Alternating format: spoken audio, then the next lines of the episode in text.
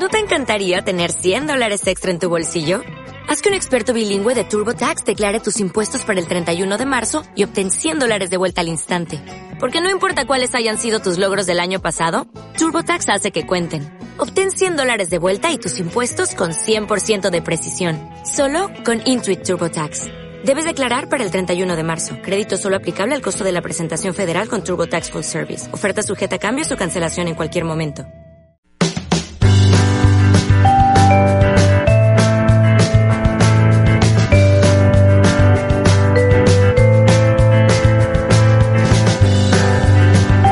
Amigos, bienvenidos a una nueva entrega de Listening Leaders, el espacio en el que invitamos a personas que son inspiradoras y que nos van a enseñar buena parte de lo que han vivido y de los retos que tienen por delante. Este es un espacio que está sponsorizado por la clase business de Air Europa. Espero que lo disfrutes, abróchate los cinturones, que despegamos. Llenamos de contenidos tu vuelo y tú decides disfrutarlos o soñarlos en asientos cama te damos acceso directo al pasillo y tú decides máxima privacidad y confort. Llevamos más alto nuestra clase business y tú decides volar con nosotros. O no. Pero un consejo. Decide llegar tan lejos como quieras en la nueva clase business. Air Europa. Tú decides.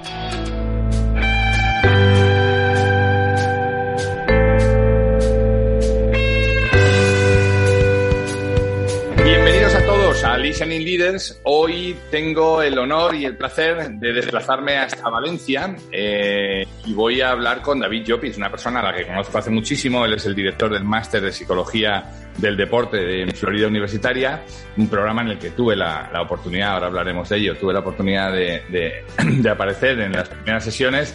Así que, David, bienvenido. Muchísimas gracias. Esta charla que hemos tenido en privado en muchas ocasiones, yo esperaba ya tenerla hace tiempo aquí en Listening Leaders. Es un honor tenerte. Hola Raúl, el, el, honor es mío estar aquí con, contigo eh, después de, tanto tiempo que, como decías, iniciábamos esa interesante colaboración ¿no? en, en ese máster que, que, montamos ya hace años, máster de psicología del deporte en, en, Florida Universitaria, en Valencia, y que, bueno, eh, fuiste tú el, primer, el primer profesor, el primer ponente y marcando un nivel muy alto y dejando ya conceptos muy claros y aprendizajes muy, muy buenos y muy interesantes para toda la gente que, que nos acompañó. La verdad que fue, es un placer siempre hablar contigo, Raúl, y compartir con, con, tu gente, pues bueno, inquietudes y cosas que siempre van a tener que ver con, con las personas, con los equipos, con la formación, que es en, en el ámbito donde, donde nos movemos. Qué bueno, David. Muchísimas, muchísimas gracias por tus palabras. La verdad es que fue, fue mm, una muy buena experiencia. Eh, me, me, acuerdo, tengo los recuerdos de un programa muy bien pensado, muy bien estructurado y con, sobre todo con, con elementos que hoy ya son mucho más conocidos en el mundo del deporte, y vamos a hablar de eso eh, a lo largo de este rato, pero que en aquel momento eran como muy pioneros, ¿no? O sea, como eh, los equipos de fútbol pues estaban empezando a llevar a, psicólogos, ¿no? Dentro de sus plantillas y era un poco como, y pero esto del psicólogo para qué es? Para que no se frustren y tal, ¿no? Entonces hoy, hoy ya ningún equipo de, de cualquier disciplina deportiva se puede imaginar sin alguien que cuide no solamente la mente y, eh, o sea, no, no no solamente el cuerpo y el físico del deportista, sino la mente, ¿no? Y eso, yo creo que eso tiene todo, todo el sentido. Oye, cuéntame, David, en estos años, ya que nos hemos ido tan, tan atrás en estos años, ¿cómo ha evolucionado este tema del coaching, del, eh, de la psicología del deporte? Pues yo personalmente estoy muy, muy satisfecho, ¿no? Porque creo que hablamos de ese punto en el que, en el que nos encontrábamos tú y yo, que sería sobre el 2000, 2010, 2008, por ahí, no, no recuerdo muy bien. Yo te, me acuerdo perfectamente porque unos meses más tarde empezaba yo mi aventura americana, empezaba el, cambiaba la siesta española por el sueño americano, así que fue diciembre del 2010, exactamente. Correcto, pues, pues en el 2010 arrancábamos esa, ese, ese proyecto formativo precisamente con ese objetivo, ¿no? Nuestro objetivo era, era eh, encontrar fórmulas de trabajo fórmulas que nos permitiesen entender mejor a los deportistas, entender mejor a los equipos y desde ahí formar a profesionales que pudiesen atender esas necesidades, ¿no? Y, y, yo creo que eso nos ha permitido en estos, en estos años y en todas las ediciones que llevamos del, del máster, formar a diferentes profesionales que hoy en día están siendo referentes en el trabajo psicológico, porque entendemos las cosas de otra forma, ¿no? Eh, queremos un acercamiento, queremos un trabajo, eh, buscar ese rendimiento, pero fundamentalmente conectando con la persona. Y es a través de la conexión con la persona, es a través de esa conexión de entender a la persona, de entender sus necesidades, cómo se alcanza ese rendimiento.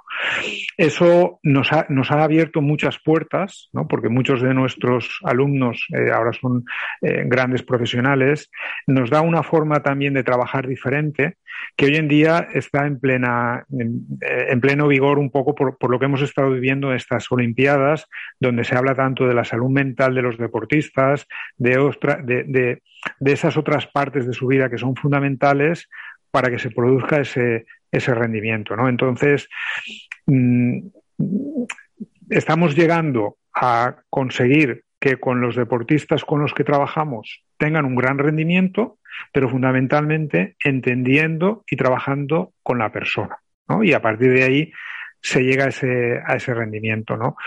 Ahí, pues bueno, fundamentalmente nuestro éxito se basa en haber conectado con grandes profesionales de la psicología, con grandes profesionales del entrenamiento eh, y de la empresa también deportiva que nos han, nos han ayudado, han ayudado a todos a, dar ese cercanía, ese toque eh, personalizado y que cada uno de nuestros alumnos tenga su propio método de trabajo para trabajar los, los aspectos psicológicos de los, de los deportistas que en definitiva es gente que busca el rendimiento, ¿no? Y el rendimiento es una cosa que todo, todo el mundo la buscamos, tanto, tanto en, la, en, el deporte como en otras esferas de la de vida.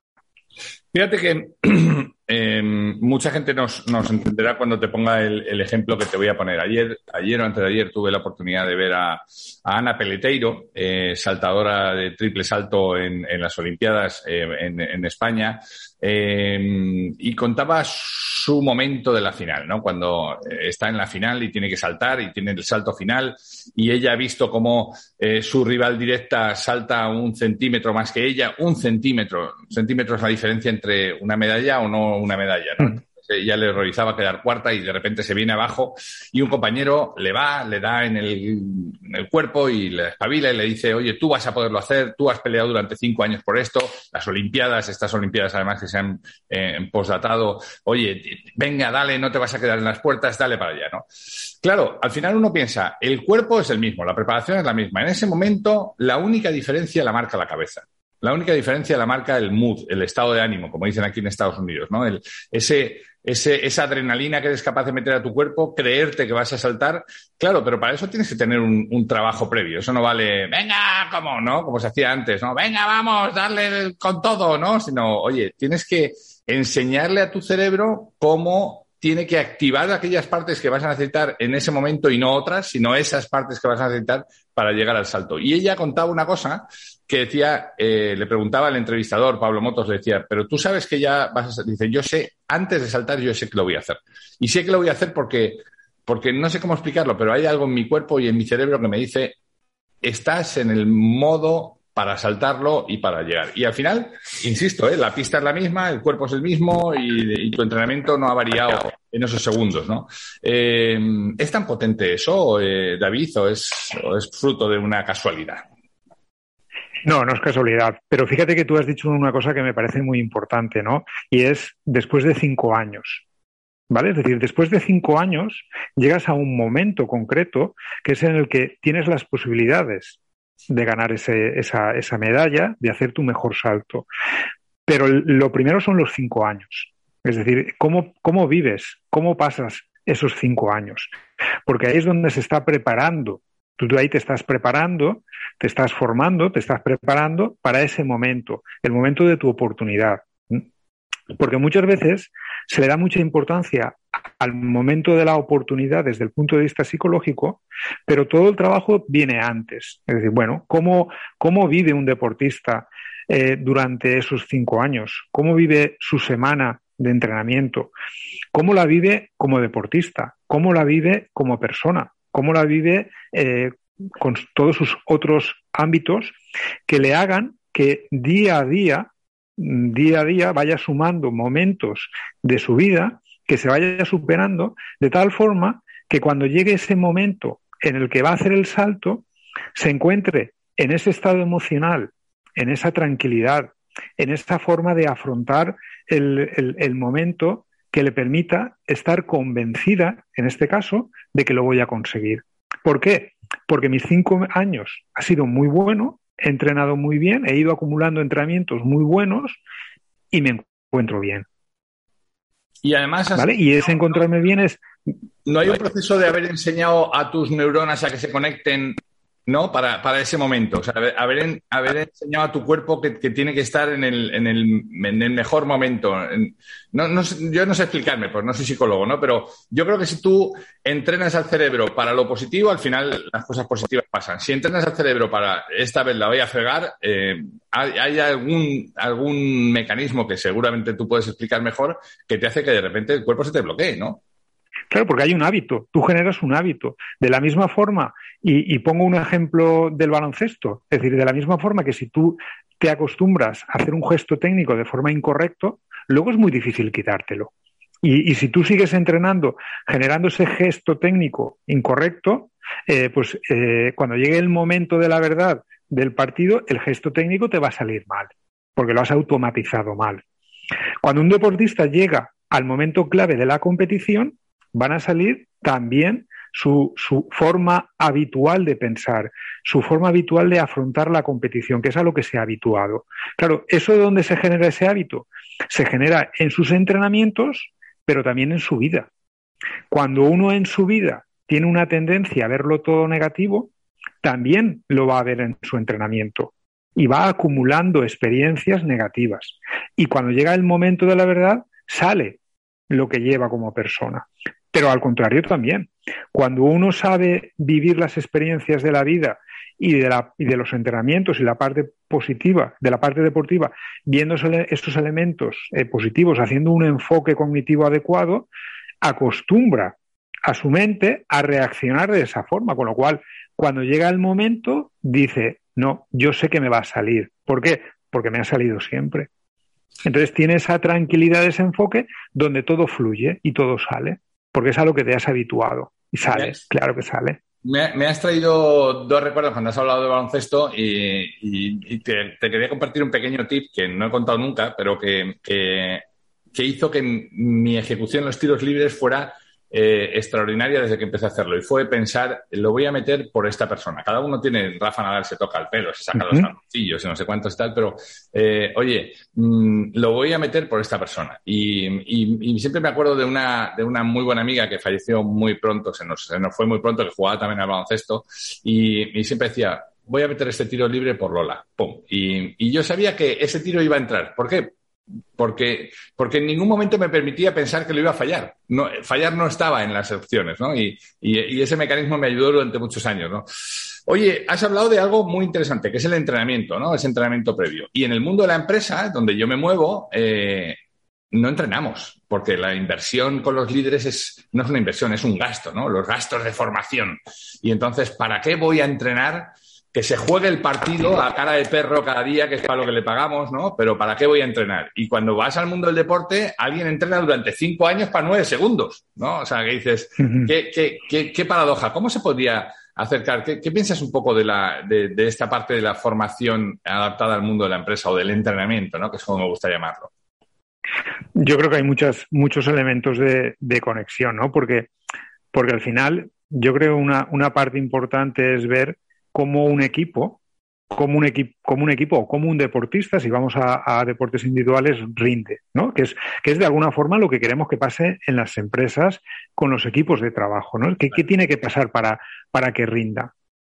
Claro, lo primero que tiene que pasar es, lo, primero que nos tenemos que preguntar es qué ambiente hay, qué ambiente hay en el equipo. Que hay un ambiente, hay un ambiente tóxico, hay un ambiente de crecimiento, ¿Y quién estimula, quién fomenta ese tipo de ambiente?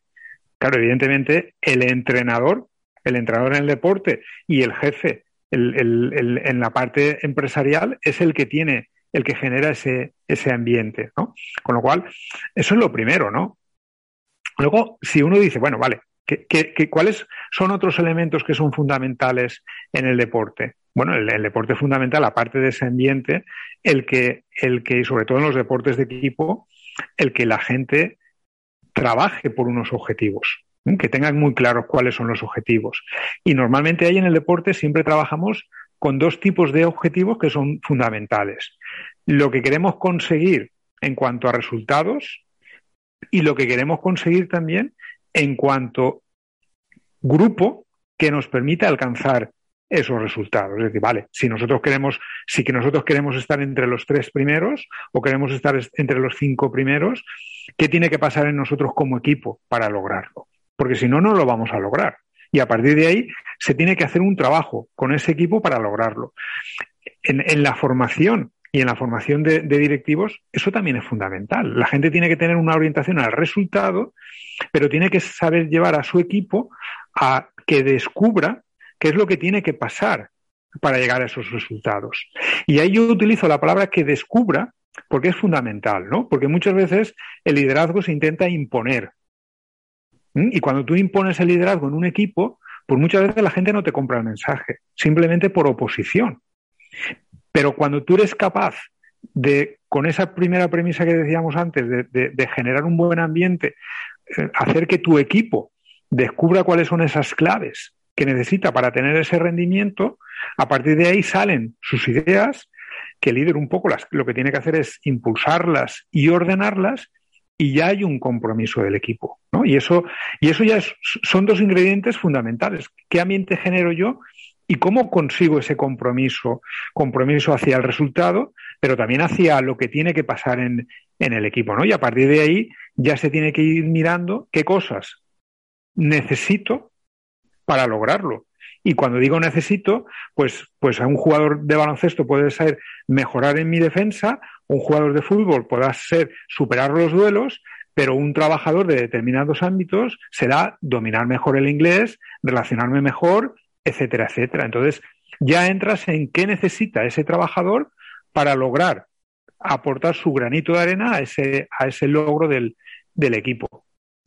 y eso lo tenemos, eso lo tenemos me dejas un montón de titulares y el, y el primero de ellos es eh, cuando vuelves a, poner encima de la mesa la palabra descubra, me vuelvo a ir a, y ahora quiero hacer una rectificación porque te he dicho diciembre del 2010 de una manera muy alegre, pero fue diciembre del 2011 porque yo me, fui para la República Dominicana en enero del 2012 y nos, nos vimos unas semanas antes de que yo tomara, tomara el paso.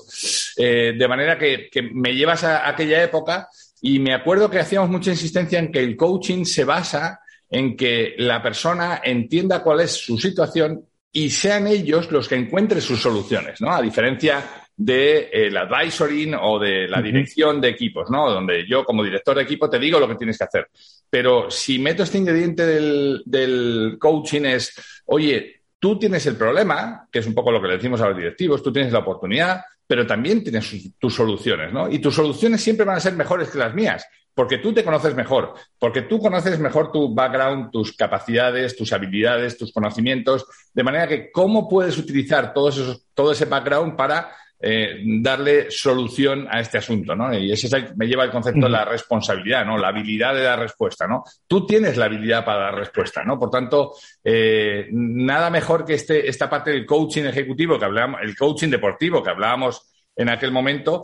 Y has dicho otra cosa, ¿no? Tiene que ser personalizado no valen tampoco las recetas para todo el mundo, ¿no? Eh, ¿en, qué medida eso en el deporte? O sea, un entrenador está claro que no puede eh, tratar a un Messi igual que a un chico que acaba de empezar, ¿no? Pero, pero si eso lo lleváramos al mundo de la empresa, eh, ¿para qué nos serviría tener esta, esta capacidad de liderazgo personalizado para cada uno, ¿no? Claro, fíjate, en, lo que has comentado antes hay un elemento que me parece muy, muy importante, ¿no? Porque a veces la propia situación te permite depositar en tu equipo, eh, digamos, el, el, que encuentren la solución, el que se impliquen. ¿no? Y es cuando utilizamos un poco más, una metodología más, más cercana al coaching, donde intentas implicarlos, eh, les, les haces partícipes de la situación y la reflexión para que encuentren esa solución. Pero hay veces que los equipos necesitan una solución rápida, que es lo que esperan de su líder, de su entrenador. Eh, igual tú me das alguna pista sobre esto, David. ¿No pasa que la gente nos hemos acostumbrado a obedecer y lo que estamos esperando es órdenes? Porque si obedezco no me equivoco. Entonces espero que me digan lo que tengo que hacer. Pero claro, por eso... Pensar, porque si me haces pensar, me haces corresponsable de la solución. Y no quiero. Quiero que tú me digas lo que tienes que hacer y si sale mal, la culpa es tuya. Correcto, por eso hay un elemento que es fundamental, que es el ambiente que generas en tu equipo. Es decir, tú tienes que generar en tu equipo un ambiente desde el primer minuto donde metas la participación, la implicación, porque así, cuando tú lo necesitas, puedes darles a ellos el testigo de buscar solución. Y no es, y no parece ya que es que no sepas por dónde tirar, ¿no? Es decir, no, mi método de trabajo es hacer partícipe a mi equipo preguntándoles, eh, buscando solución. Pero evidentemente habrá momentos en los que no disponemos de ese tiempo. Es decir, no podemos estar una hora debatiendo qué vamos a hacer. No, no, disponemos de ese tiempo y la solución hay que sacarla ya. Entonces ahí ese líder, ese entrenador, tiene que ser más directivo. Y decir, no, vamos a hacerlo así, así, así, porque es lo que su equipo necesita, necesita una, una solución rápida. Entonces, al final hay, un elemento que es que tiene que ver con lo, con lo que tú mm, planteabas de, de, personalizar, ¿no? Al final es clave que el entrenador, que el líder del grupo, entienda a sus jugadores, a sus trabajadores, entiendan cómo están y qué necesitan. Y a partir de ahí hagan también un análisis del contexto, de la situación y opten por la mejor solución. Porque unas veces será ser más directivo, pero otras veces tendrá que ser hacerlos partícipe más del proceso de la búsqueda de, solución. Y eso te lo va a marcar muchas veces el contexto, la importancia del problema y la importancia de la, de la solución. Y ese es el, el, arte, ese es el arte de entrenar o el arte de dirigir equipos, ¿no? Saber, saber, saber encontrar esas necesidades de tus personas, de tus trabajadores o del equipo como colectivo, ¿no? Y eso, eso se tiene que, eso se tiene que, que, trabajar porque eso no se improvisa, ¿no? Eso al final, pues bueno, todo ese trabajo formativo que es tan importante, donde tú a los trabajadores les planteas situaciones a ver qué harían. Situaciones hipotéticas, casos, pero que luego se van a acercar a la realidad. Y bueno, esto puede suceder, ¿qué es lo que harías? Pero más o menos te va, te va a suceder. Nosotros, una de las cosas que trabajamos mucho en el máster precisamente es eso. Planteamos situaciones, casos, y decimos, ¿qué harías tú en esta situación? Y en el mundo de la empresa es lo mismo. Muchas veces planteas situaciones donde lo que quieres es que la persona reflexione, tome una decisión y adquiera experiencia, ¿no? Porque la experiencia la puedes adquirir eh, haciendo cosas, pero también pensando lo que harías o aprendiendo de la experiencia de otros. Y muchas veces eh, no tenemos en cuenta el aprendizaje que nos genera la experiencia de los otros, ¿no? Y eso es, eso yo creo que es un, banco de, de, conocimiento muy, muy grande, ¿no? Por eso son tan buenas estas conversaciones, ¿no? Porque al final hablas con otro y te genera ideas, te genera experiencias, etcétera, etcétera. Claro. Tres cosas que me vienen a la mente. Una, mandar lo puede hacer cualquiera. Ser jefe lo puede hacer cualquiera. Solamente se trata de dar órdenes y ya está. Liderar es un arte, ¿no? Lo has dicho tú, es un arte y es un arte al alcance de no mucha gente, ¿no? Eh, en, segundo lugar, estabas apuntando eh, el, tema de permitir a la gente eh, trabajar. Claro, imagínate, yo siempre imagino un campo de fútbol y se lo pongo a los directivos. ¿Tú te imaginas un campo de fútbol donde el que va a rematar de cabeza dice, le dice al árbitro, perdón un momento, pare la jugada, ¿no? Que voy a ver al entrenador, jefe, ¿qué, qué hago? ¿Remato de cabeza? Mm, ¿Espero y hago una chilena? ¿O la dejo pasar para que mi compañero...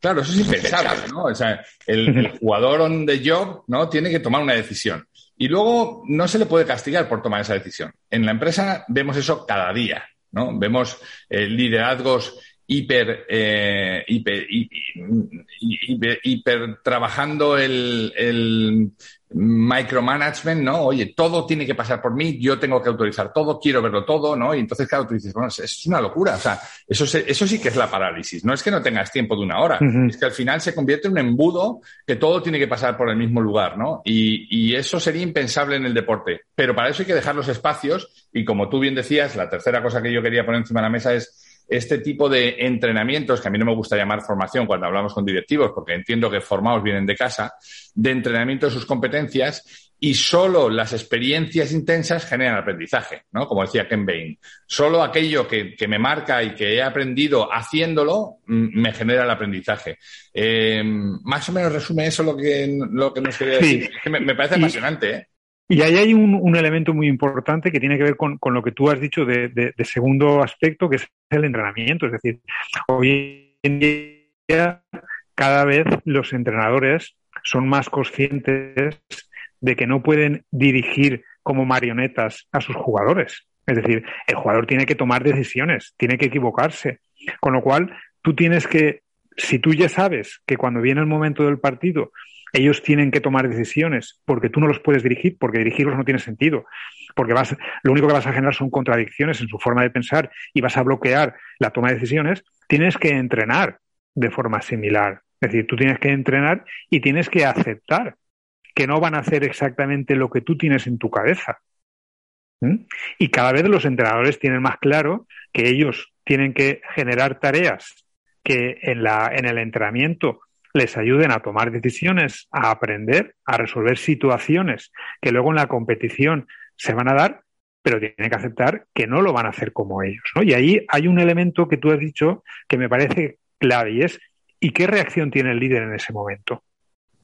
Cuando alguien, cuando alguien, claro, cuando hace, alguien hace cosas de forma diferente, ¿no? Cuando uno resuelve una situación de ataque de forma diferente a cómo la resolvería el entrenador o en defensa, ¿vale? Y puede salir bien o puede salir mal.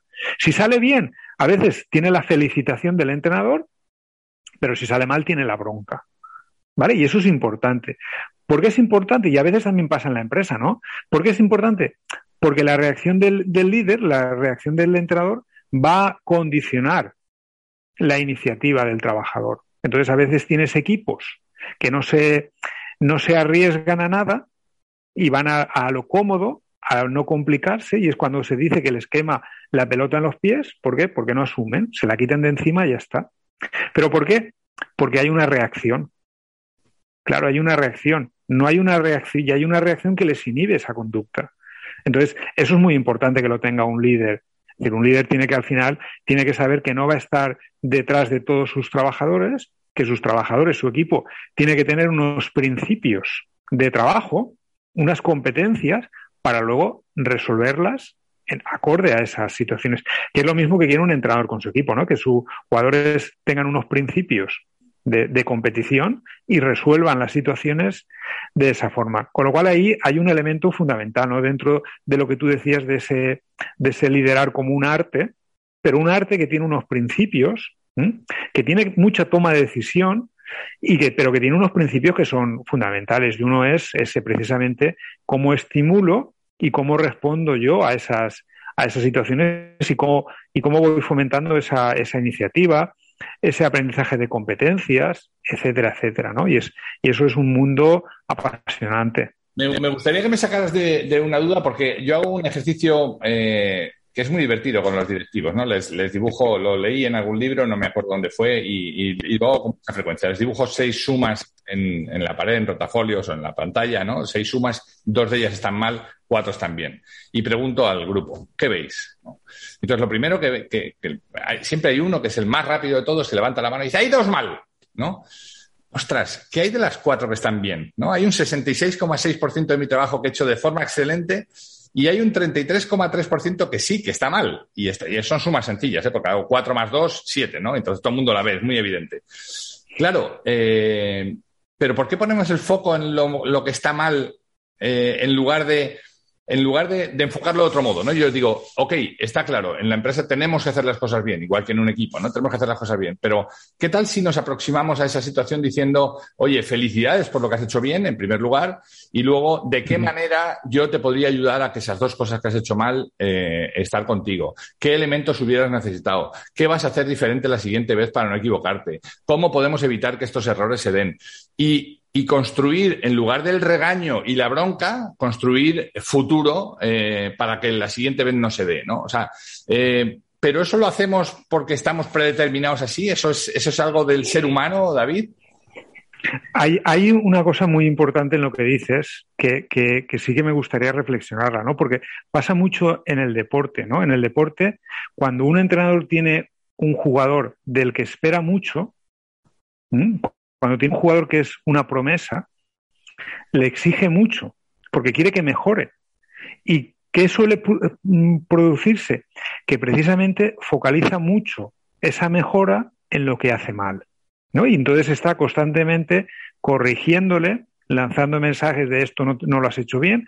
La intención en este caso, la intención es buena porque es la mejora, quiero que mejores y eso que tú no has hecho bien, quiero que lo sepas, vamos a hablarlo, pero eso tiene un efecto en la propia autoestima, en el propio autoconcepto del jugador, del deportista. Y es que empieza a, creer que es malo. Entonces tienes deportistas con mucha proyección que están entre los mejores en sus edades, en selecciones, que tú le preguntas cómo te definirías como deportista y tienen definiciones negativas. No, no, no voy muy bien de cabeza, no, muy, no voy bien a, a las disputas. Y ya, pero si es que de 100 cosas, esas dos son las que has hecho mal, es decir, son las únicas. Tienes 98 que están muy bien y eres bueno a nivel nacional o internacional por las otras 98. ¿Quién te ha hecho ver eso? Claro, te lo ha hecho ver ese entrenador que ha estado constantemente poniendo el foco en esas cosas en las que tienes que mejorar. Hay que poner el foco ahí, claro. Y eso es importante, es decir, vale, lo que hay que mejorar hay que señalarlo, hay que ayudarle, pero no podemos olvidar lo que tú decías. Y esas 98 cosas que hago bien, claro, eso es importante, ¿no? Porque ahí, ahí está el, el, arte, ¿no? Dentro de ese liderazgo, dentro de esa parte de arte que decíamos antes, el arte de saber dosificar los elogios, de saber también estimular los aspectos de mejora, etcétera, etcétera. Entonces, claro, cuando uno ve ahí las sumas, pues cada uno ve cosas distintas. Fíjate que yo, que yo eh, les digo a los directivos, y, ahora mm, alguno de ellos me estará escuchando y dirá, joder, pues no te lo inventas. Yo siempre les digo que los latinos siempre ponemos el foco en aquello que está precisamente mal. Y el concepto anglo, con el que vivo aquí desde hace algún tiempo, lo que dice es, mira, aquellas cosas que haces mal, si no son críticas para tu trabajo, olvídalas. No le pongas el foco ahí. Pon el foco en aquellas cosas que ya haces bien para ver con qué poquito esfuerzo puede ser excelente. Y eso me parece, me parece maravilloso, porque, porque me quita, oye, es que es usted malo en latín y griego. Sí, lo sé, no me vale para nada en latín y griego, no me castigue más con eso, no me lo vuelva a repetir. Vamos a poner el foco en, en lo bueno que soy como ingeniero para ver de qué manera puedo ser el mejor ingeniero en mi especialidad, ¿no? Y, yo creo que eso, llevado al mundo del deporte, llevado al mundo del trabajo, eh, es un cambio de paradigma que nos vendría muy bien, ¿no?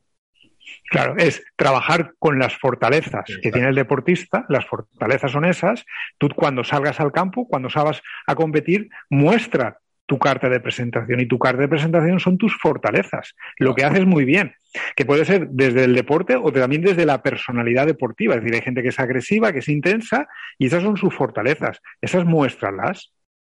Claro, entonces desde ahí se hace que la gente sea más competitiva desde las fortalezas.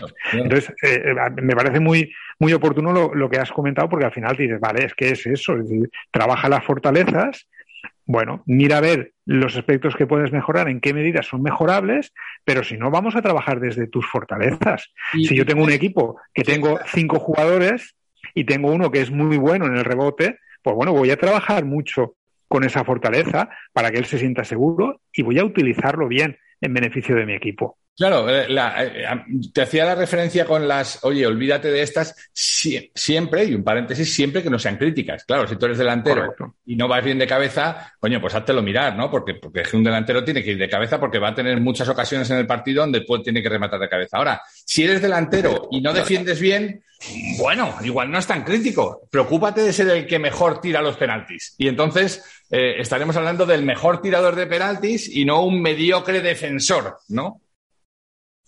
Sí, y eso muchas veces pasa. Es decir, a ver, es que yo quiero ser delantero, pero mm, las deficiencias que tengo son críticas. Entonces me tengo que replantear si en mi empresa o en mi equipo tengo que buscar otro lugar donde mis fortalezas sean más, me ayuden más y sean más importantes para el equipo. Y yo creo que eso es un elemento también muy importante. Es decir, ¿vale? En cada equipo uno también tiene que encontrar su lugar en el que pueda aportar ese, ese valor ese valor que tiene, pero el líder lo tiene, lo tiene que alimentar y lo tiene que, hacer ver, ¿no?